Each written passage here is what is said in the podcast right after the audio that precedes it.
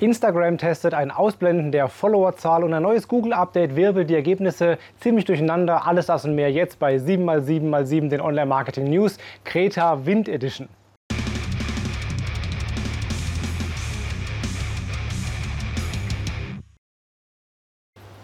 Hi, mein Name ist Felix Beilharz. Willkommen zu 7x7x7, den Online-Marketing-News. Heute aus dem windigen, aber immer noch wunderschönen und sonnigen Kreta.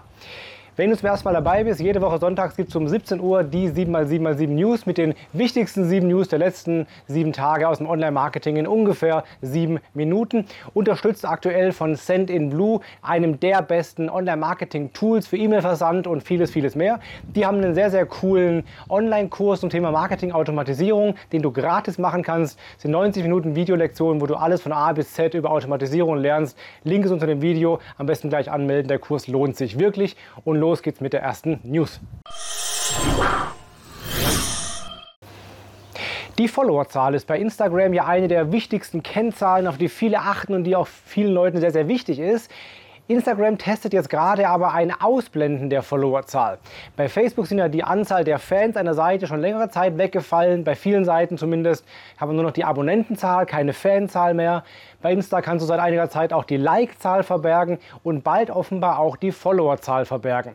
Ob das für alle kommt, ist völlig offen, aber sie testen gerade, dass du, du als Accountbetreiber in deinem Account sagen kannst, dass andere deine Followerzahl nicht sehen können. Mach mal in die Kommentare rein, ob das für dich eine coole Sache ist oder eher nicht so. Findest du die Followerzahl wichtig als Kenngröße für Qualität oder für Bekanntheitsgrad oder ist sie völlig überschätzt? Schreib mal rein, was du dazu, da, davon hältst. Das war die erste News. Instagram vielleicht bald ohne Followerzahl.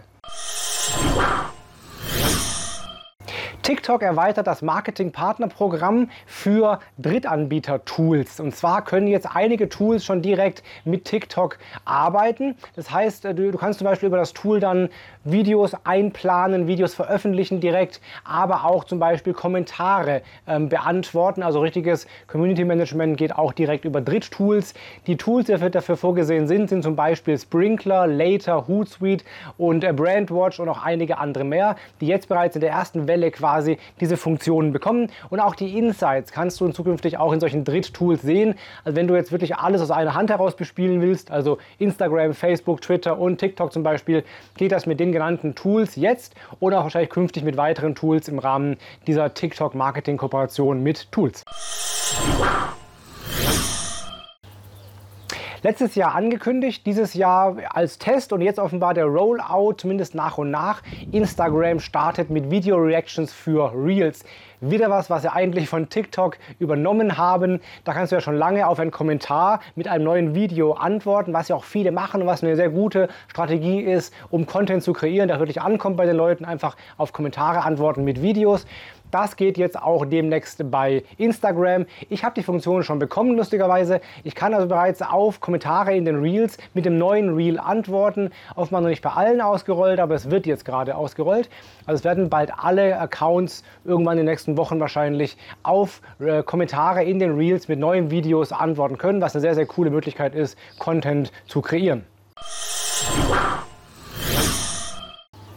Instagram hat angefangen zu zeigen, warum Beiträge in deinem Newsfeed angezeigt werden. Und das äh, ja, lässt einige Rückschlüsse zu darauf, was wirklich Reichweite bringt und was der Algorithmus offenbar als relevant ein, einschätzt. Dazu habe ich diese Woche auch einen Instagram-Post gemacht, den kannst du dir mal angucken unter dem Link hier. Du findest unter jedem Beitrag in deinem Newsfeed drei Punkte oben rechts und da kannst du anklicken, warum wird, wird mir das angezeigt. Und wenn du das machst, dann siehst du grob zumindest, warum du diesen Post siehst. Zum Beispiel, weil der Post vielleicht neuer ist als andere oder weil er mehr Likes bekommen hat als andere Posts oder weil du von der Seite schon mehr, mehrfach was geliked hast oder auch was gespeichert. Also es gibt verschiedene Angaben, die Instagram da macht, die dir anzeigen, warum du den Beitrag siehst. Was ja auch heißt, dass das offenbar für den Algorithmus Signale sind, die eine Rolle spielen, um Reichweite zu generieren. Also offenbar sind Likes und Saves und solche Sachen eine sehr, sehr wichtige Sache, äh, die Reichweite sorgen oder für Reichweite sorgen. Mehr Infos dazu in meinem aktuellen Instagram-Post. TikTok hat neue Funktionen für Brands und für Creator ergänzt.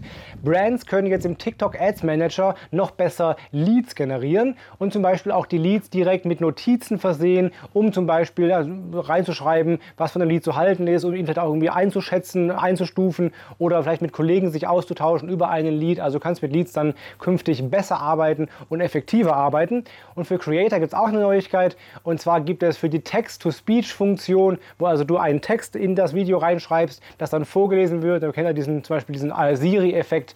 Gibt es jetzt zwei neue Stimmen, Tenor und Alto, die du verwenden kannst, um solche Text-to-Speech-Elemente zu machen. In diesem Link unter dem Video zu, diesem, äh, zu dieser News findest du auch einen coolen Beitrag von onlinemarketing.de, die einige Beispiele haben, was mit der Text-to-Speech-Funktion sehr gut machbar ist.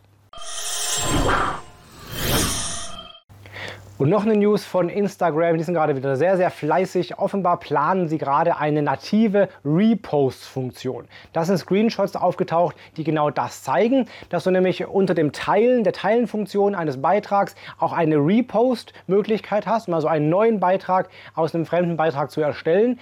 Und dann gibt es auch in dem Account eines Users ein neues Icon, einen neuen Tab mit den regeposteten Beiträgen. Also ähnlich wie bei Twitter, so Retweets, vielleicht auch bald bei äh, Instagram Reposts. Bisher geht das nur mit Drittanbieter-Tools oder Apps wie zum Beispiel Repost for Instagram. Damit kann man das machen. Da machst du einen neuen Post, wo dann der Originalpost markiert ist.